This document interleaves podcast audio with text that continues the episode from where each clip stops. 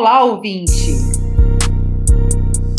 Olá, você que nos ouve na rádio FRJ e nas plataformas de podcast.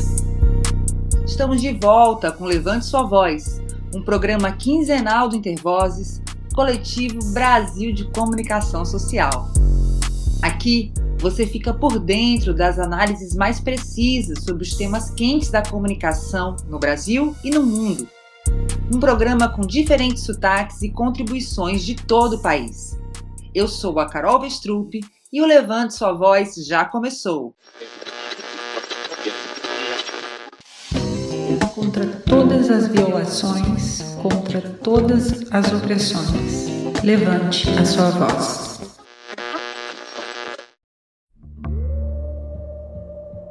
Olá, ouvintes do programa Levante Sua Voz. Hoje nós vamos falar sobre um tema muito caro para toda a sociedade brasileira: a democratização da comunicação.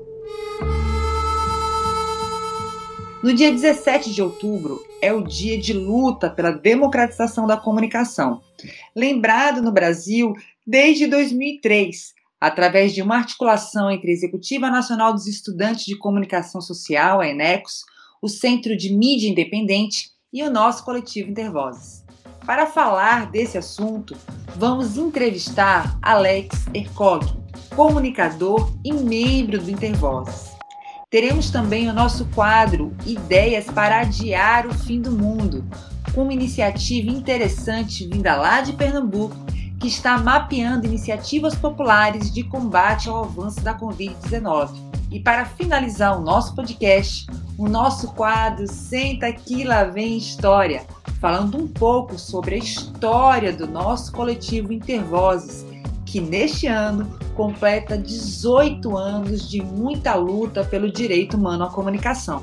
Agora que você já sabe tudo que vai rolar nesse episódio, se prepara para ouvir o nosso Levante Sua Voz, seja nas ondas da rádio da UFRJ, seja nos principais agregadores de conteúdo.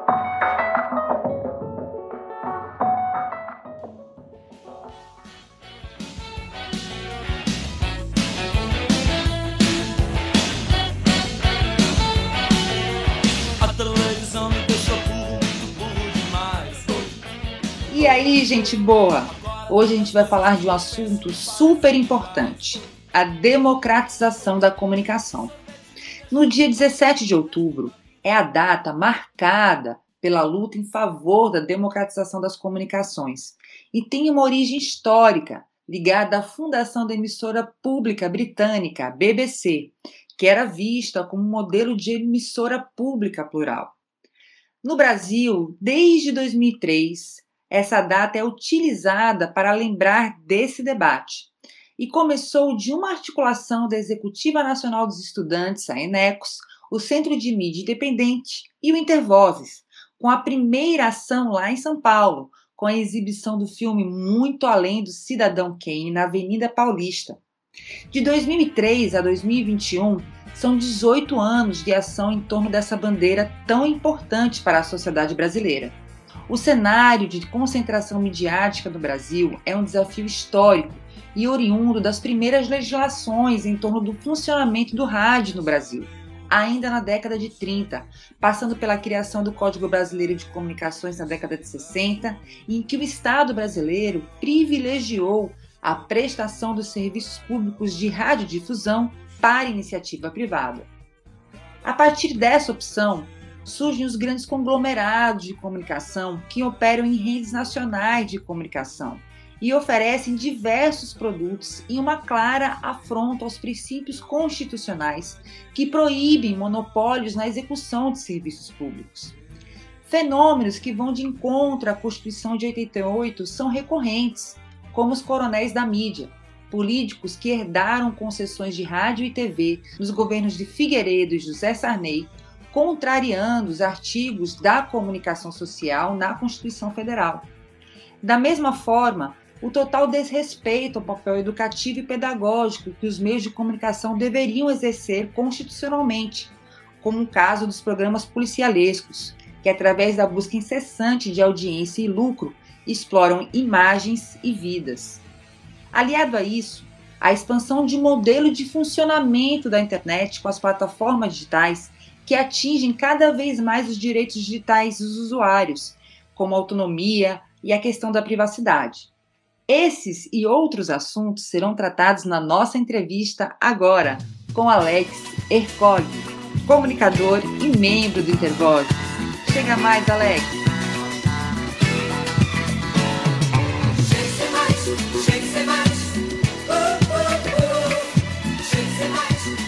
E aí, pessoal, depois de falarmos um pouco sobre o assunto e a importância desse debate sobre a democratização da comunicação, a gente tem aqui como entrevistado o nosso Alex Ercog, comunicador e membro do Intervozes. Alex, seja super bem-vindo no nosso Levante a Sua Voz.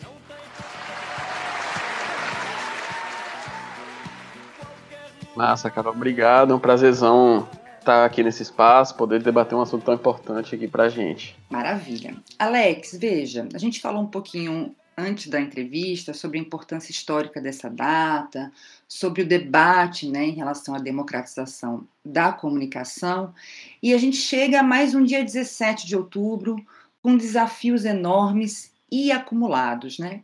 Então eu queria conversar. A primeira pergunta que eu quero fazer para você, Alex, por que é importante democratizar os meios de comunicação.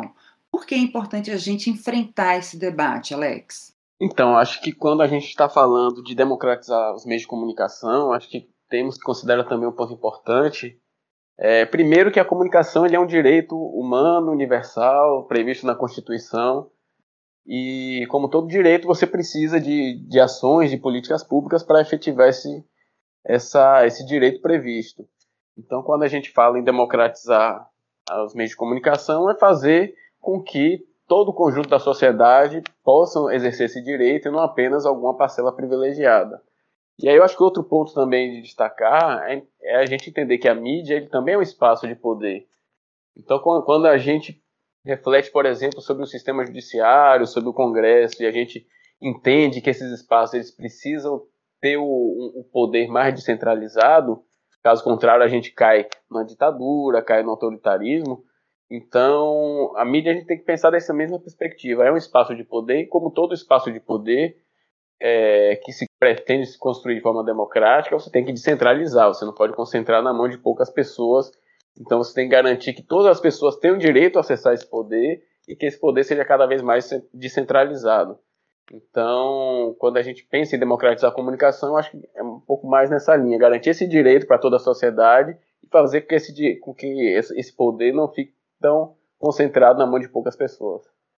Maravilha, Alex. Você levantou, acho que um ponto super importante, que é a discussão do direito, né, do direito humano à comunicação, dessa relação umbilicalmente ligada à democratização da mídia, né?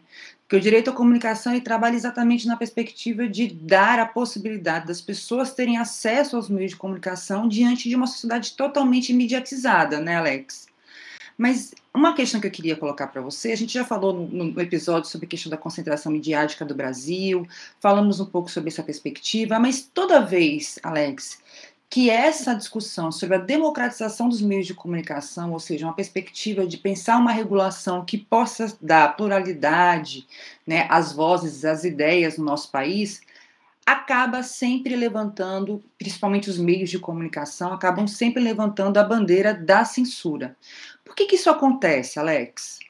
É, historicamente, a nossa como, como eu havia falado da questão do poder, né? Todo o nosso poder do, no país, ele sempre foi historicamente concentrado na mão de poucos. E, e, em relação à mídia não é diferente. Então, quando a gente propõe um debate de regulamentar no sentido de, justamente de buscar uma, uma democratização e um acesso mais amplo da sociedade, você está provocando, na verdade, você está mexendo com interesses de quem concentra é, esse oligopólio da, da mídia. Então, eu diria que é até natural uma reação desses principais veículos, né? A gente vê muito a Globo, a Folha, enfim, sempre foram bem característicos, não só elas, né? Mas acho que elas, é, enfim, elas têm um destaque aí nesse, nesse argumento né, de censura, porque justamente são as mídias que controlam o país. Então, eu diria que é natural que elas é, se sintam ameaçadas quando a gente tem um projeto justamente de descentralizar esse poder.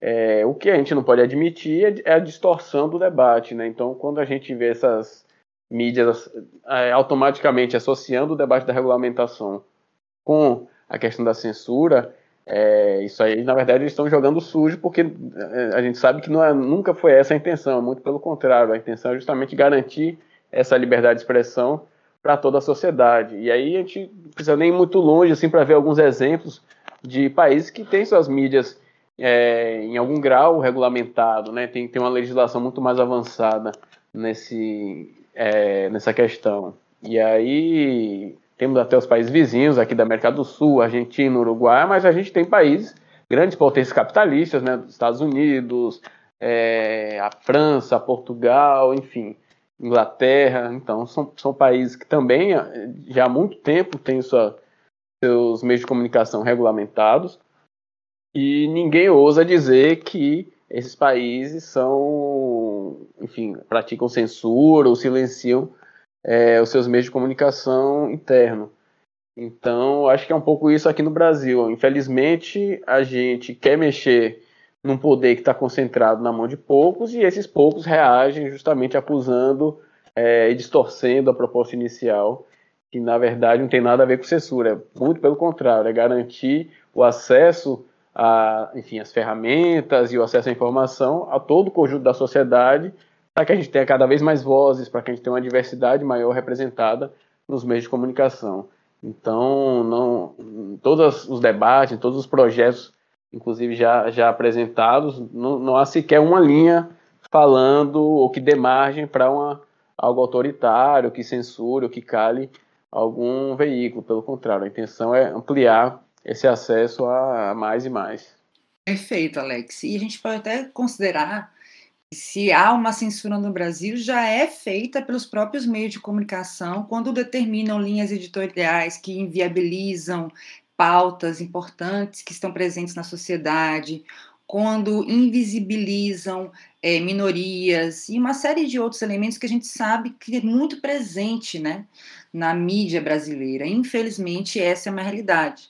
Então, essa discussão da censura, a gente pode também fazer a provocação de que, infelizmente, ela já existe e ela é ocasionada exatamente por, por conta dessa concentração midiática, né, dessa concentração do poder por poucas famílias e interesses comerciais e particulares. Eu acho que é bem isso que você comentou, Alex.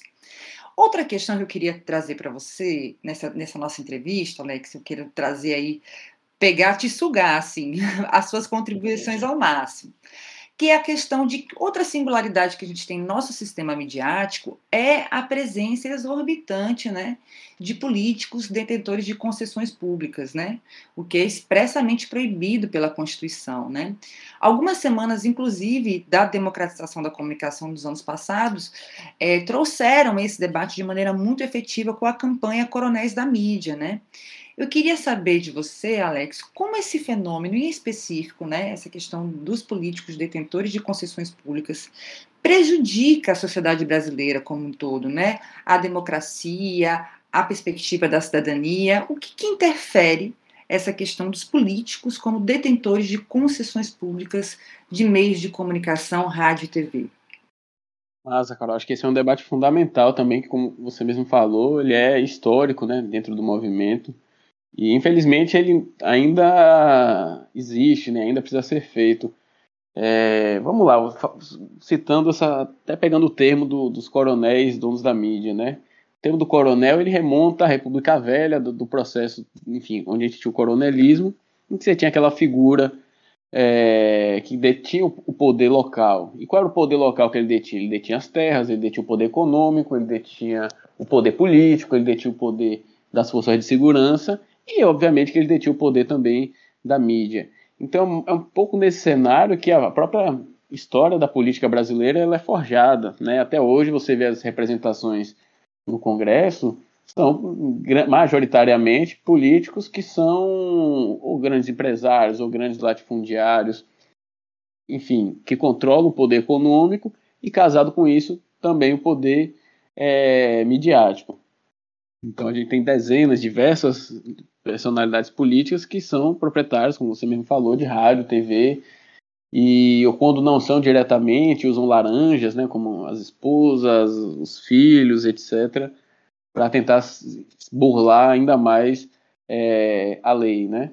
É, e aí o efeito disso é é o mesmo efeito que a gente enxergava no, na República Velha. Você tem uma liderança que controla todos os poderes, você não permite uma, uma disputa justa né, entre as representações. Então é muito difícil, num cenário como hoje, por exemplo, é, um, é uma desvantagem muito grande para qualquer candidato competir com, com alguém que é dono da rádio local, da TV local, e que, consequentemente, vai usar esses veículos para é, avançar no seu discurso ideológico, avançar nos seus ataques contra adversários, é, fazer até mesmo uma, uma propaganda ou promoção do, do político ou dos seus aliados políticos. E isso fere totalmente a, os critérios de isonomia, isso fere é, assim, de uma forma crucial a democracia, porque é, é a mesma reprodução histórica que, gente, que, o país sempre viveu. Você tem figuras que são os donos do, dos poderes, né? os poderes midiáticos, poderes econômicos, poderes políticos, enfim, e isso ingessa qualquer disputa política, isso ingessa qualquer tentativa de renovação. É por isso que a gente vê, é muito comum, por exemplo, na, é, nos interiores, por exemplo, né, que eu acho que isso fica mais nítido, ainda que na capital, nas capitais também aconteça, é, normalmente você tem duas famílias disputando o poder local de um município e essas famílias, ela um sai, a outra entra, outra sai, a outra entra e você não tem nenhuma ascensão de, de representações populares, você não tem nenhuma ascensão de nenhuma outra possibilidade para quebrar essa hegemonia. E é quando você vai ver essas famílias também são detentoras das, das rádios locais, também, enfim, tem uma participação muito grande e isso, inclusive, gera um outro efeito também, que é o que a gente presencia também de muita perseguição é, e ameaças para as mídias independentes, né, que não, não, não são apadrinhadas por nenhum político, não são de veículos de propriedade de, de políticos. Então, é, é muito comum esse cenário de você não conseguir oxigenar a política local, você não conseguir renovar e você não conseguir garantir nem mesmo a liberdade de expressão dos comunicadores locais, porque é um poder tão grande, é um poder tão centralizado na mão de uma ou duas, máximo três famílias em cada localidade, que a democracia emperra e o que se vê é só uma, reprodução de uma, de uma política que, enfim, a gente está habituado a conviver no país há mais de séculos, né? Então, é por isso que é tão importante a gente continuar fazendo esse enfrentamento dos políticos da mídia, Acho que o Intervoz, inclusive, tem um papel muito grande nesse, nesse debate e com ações efetivas, né? Inclusive já conseguindo reverter algumas concessões, já é, judicializando muitos casos, mas o que a gente vê é que na prática o cenário pouco mudou assim, né? Boa parte dos veículos de, de comunicação ainda tem donos e esses donos são políticos que usam seus veículos para sua autopromoção. É isso mesmo, Alex. É um, um, cenário assim muito conflituoso, né? E extremamente marcado, né? Até o professor da UNB, Vinícius Lima, é, galgou o conceito de coronelismo eletrônico, né? Que é uma nova forma, né, de exercício de poder, né? E eu acho que você ilustrou bastante isso na sua resposta, querido. Alex, veja, a gente falou até agora de radiodifusão, né? Rádio e TV como sistema midiático brasileiro, falamos sobre todos esses, esses problemas né, que nós temos por conta da concentração midiática, na concentração de poder. Mas a gente sabe também que a gente tem um outro desafio, que é de garantir que a internet, né, que esse novo modelo de comunicação, seja de fato um espaço de liberdade de expressão, seja de fato um espaço onde as pessoas possam ali é, ter uma autonomia, né, enquanto usuários, né? E a gente está vendo o desafio que é a ascensão dessas plataformas digitais, é, Facebook, Google, Instagram, com grande penetração na sociedade, com uma, uma grande concentração de pessoas, né? É um espaço privilegiado de socialização, onde também você tem um modelo de funcionamento que cria uma série de problemas, né? É, a questão de coleta massiva de dados, a própria modulação algorítmica, criando bolhas, né, onde você não consegue mais é, ter contato com o contraditório, e uma série de questões que envolvem também essas plataformas digitais que agora a gente está vendo várias discussões críticas acerca né, dessas, dessas plataformas. A gente está vivenciando, então, Alex, um desafio acumulado, assim, não só a radiodifusão, mas também a internet é um espaço de disputa onde a gente precisa lutar pelo direito à comunicação, direito humano à comunicação também? Com certeza. Eu acho que concordo com você quando você fala desse acúmulo, né? A gente sequer conseguiu resolver boa grande parte do que a gente lutava em relação à radiodifusão e nos últimos anos, enfim, no tempo recente para cá, a gente também ao mesmo tempo está tendo que dar conta desse novo cenário de, de, comunicação que o mundo inteiro, né, não é só o Brasil, que o mundo inteiro é, se depara. E aí o que a gente, o cenário, a gente de cara a gente já vê logo uma, uma, uma reprodução um pouco parecida da lógica da radiodifusão, que é justamente quando a gente fala do, do, do, do, da concentração, né? Então, se lá atrás a gente brigava contra o oligopólio midiático das TVs, hoje a gente vê na, na internet o mesmo, enfim, um oligopólio, poucas empresas controlando todo o mercado né, de, de informação, né, que transformou a própria comunicação pessoal numa, num grande fluxo mercadológico. Então, eu acho que esse, esse, esse superpoder né, concentrado na mão de poucas empresas, que são as plataformas, que, que são donas das plataformas, já é logo de cara um grande problema, porque é o mesmo problema que a gente vem lutando sempre, né, de tentar descentralizar esse poder. É, e aí, junto com isso, outros desafios característicos da, das plataformas digitais, né, como você citou, essa coleta massiva de dados, essa esse o que fazer, né, para enfrentar a desinformação, para combater as fake news, é, para combater o discurso de ódio que nas redes sociais alcançou um, um, nível nunca visto antes em outras mídias. Então, são desafios contemporâneos, né? Não é apenas o Brasil que está é, pensando o que fazer para enfrentar esses problemas. Acho que o mundo inteiro hoje debate isso. É, a gente teve o Marco Civil da Internet, que, que foi aprovado aqui no país, que foi um grande avanço, é um grande exemplo de, de debate feito pelo, pelo nosso país.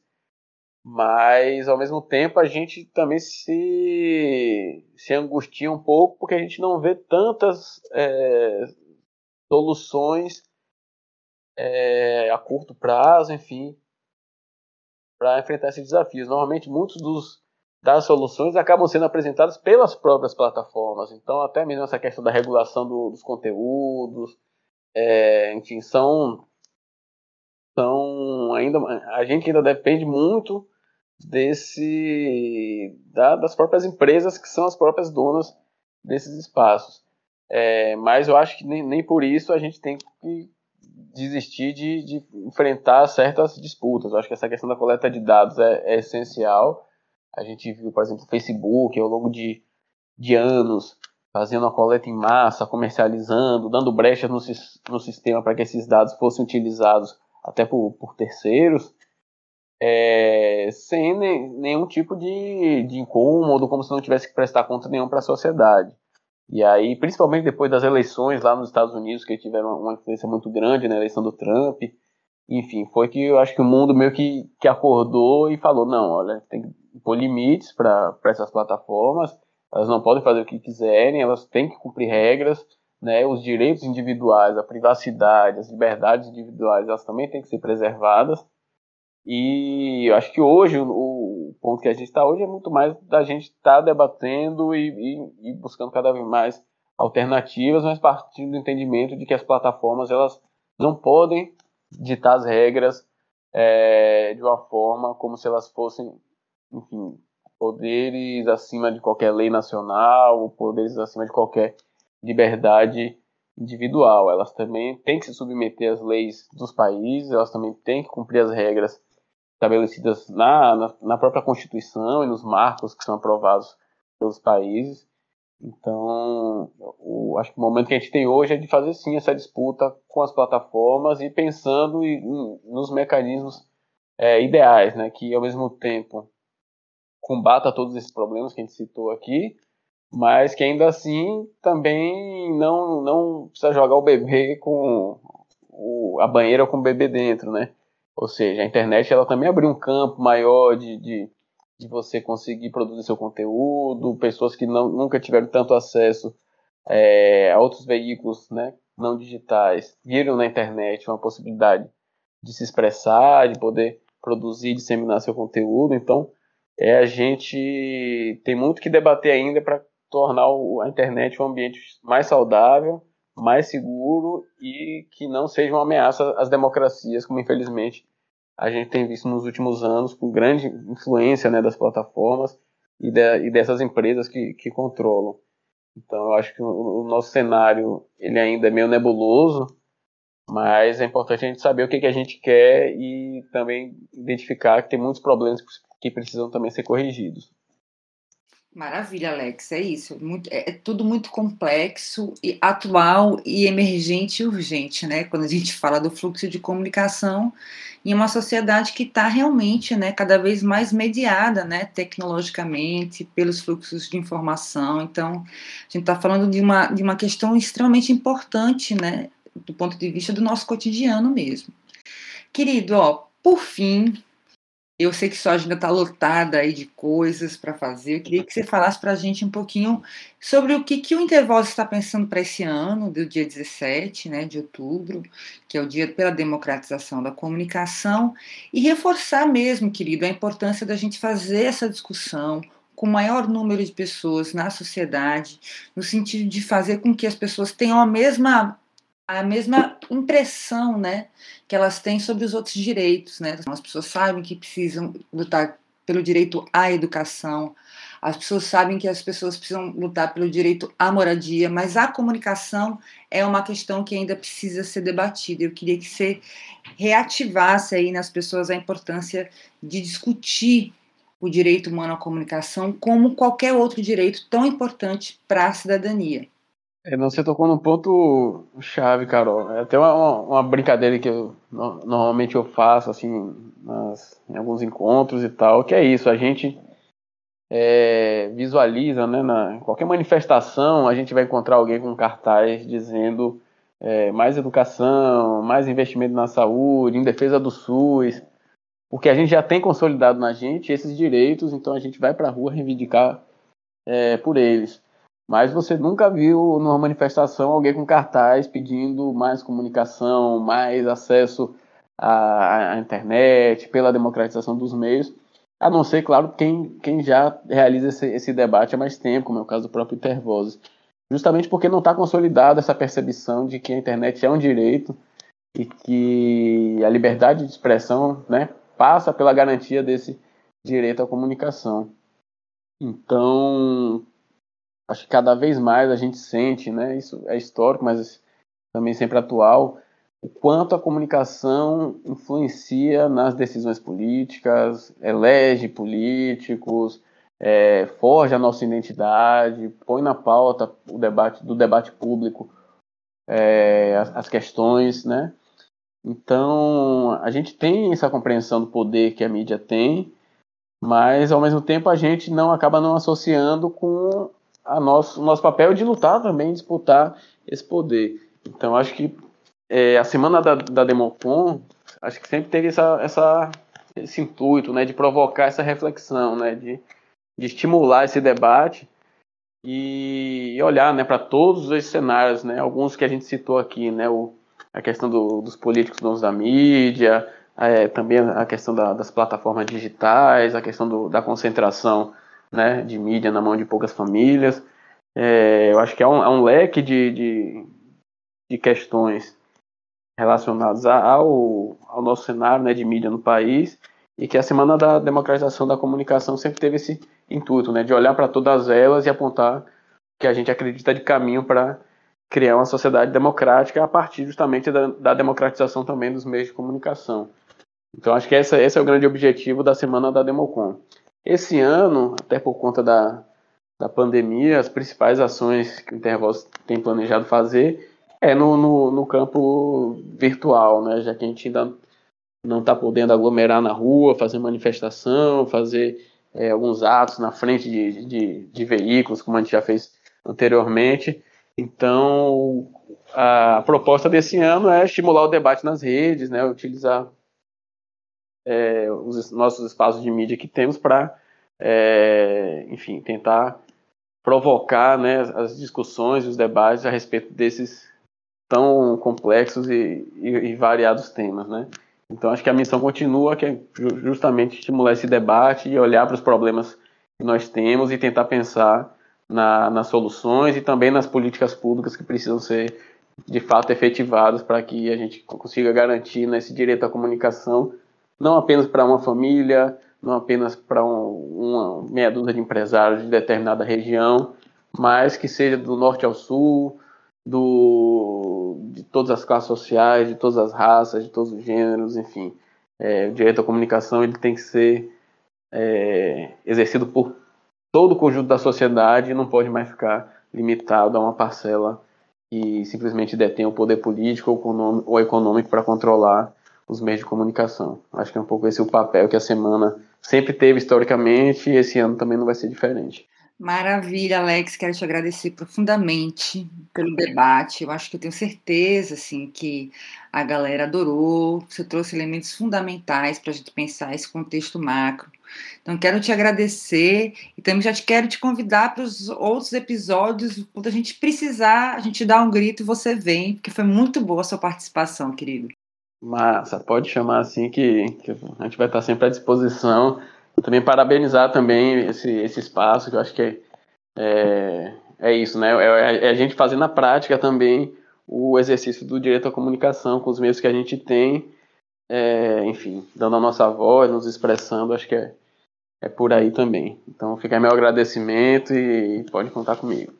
Bom, pessoal, depois dessa entrevista maravilhosa, chegou a hora do nosso bloco Ideias para adiar o fim do mundo.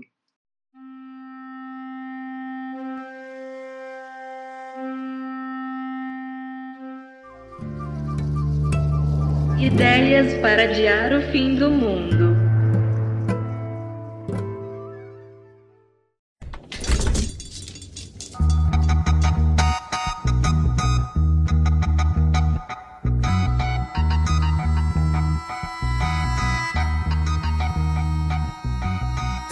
Olá, galera! No nosso quadro Ideias para o Fim do Mundo, vamos trazer aqui uma iniciativa que vem lá de Pernambuco. A Empodera Lab, um laboratório de inovação social das favelas, fundado em 2020 para a garantia de participação social de pessoas negras e faveladas nos processos decisórios, em parceria com a Rede Interação e a Poupança Comunitária de Pernambuco, desenvolveram um site que reúne ações organizadas nas favelas da região metropolitana do Recife, com o objetivo de viabilizar as ações de prevenção e conscientização sobre a saúde pública. O projeto quer fortalecer e facilitar as ações para possíveis colaboradores e financiadores. Já no ar, o site disponibiliza um conteúdo de geolocalização das iniciativas e contatos de cada um dos responsáveis. Durante a produção do levantamento e a construção do site, mais de 30 organizações que atuam no combate contra o novo coronavírus foram inscritas e já têm seus dados vinculados no portal. Para ver os dados desse mapeamento, é só acessar iniciativas cidadãs uma iniciativa que com certeza faz parte das ideias importantes para adiar o fim do mundo.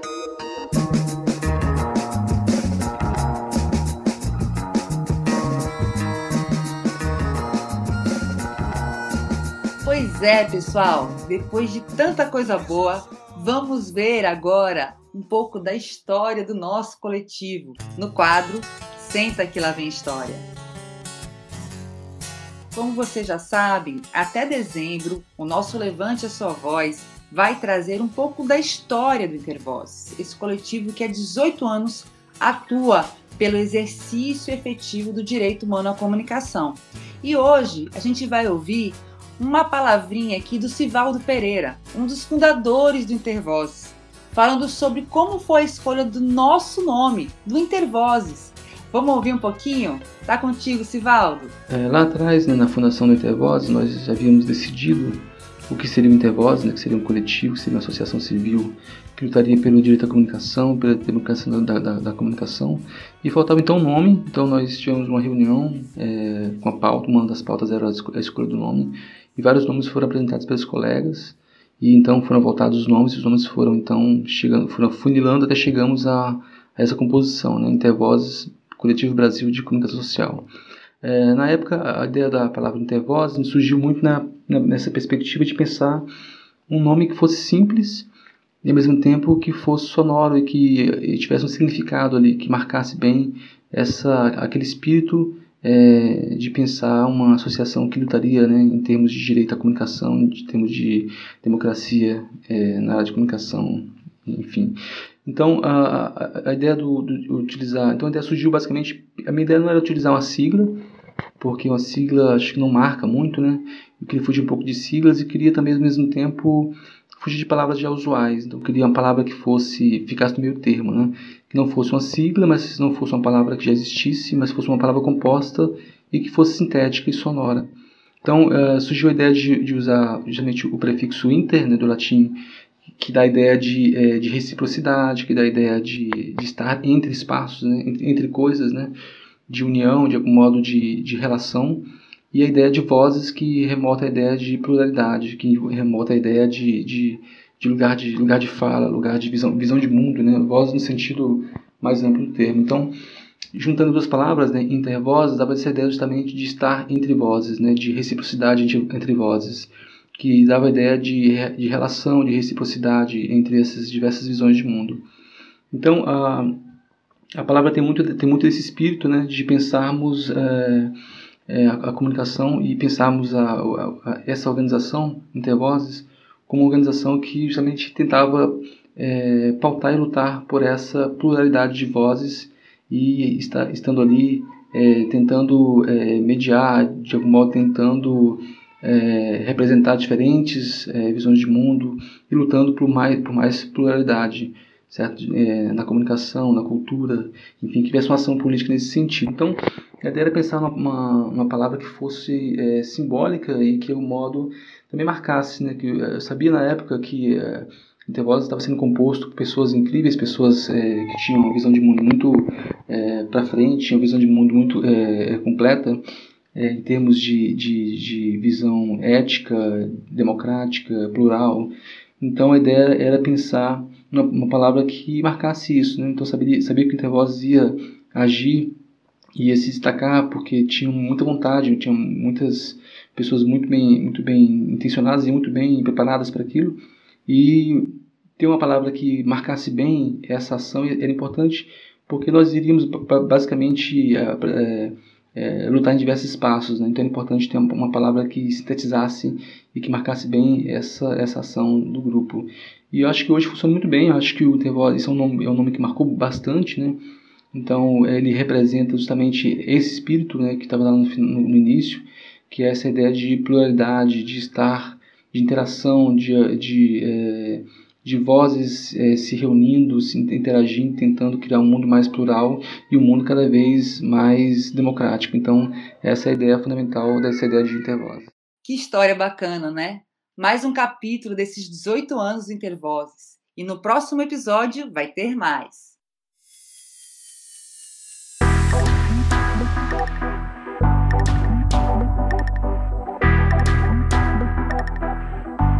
Pois é, pessoal, depois de tanta coisa boa, de tanto debate importante, encerramos por aqui. Encontre com a gente no Spotify ou nas ondas da rádio FRJ. O Levante Sua Voz é uma produção do Intervozes, Coletivo Brasil de Comunicação Social. Este episódio contou com a produção e locução da Carol Vestrup e na edição e finalização, Iago Werneck. A gente se vê no próximo Levante Sua Voz. Até lá!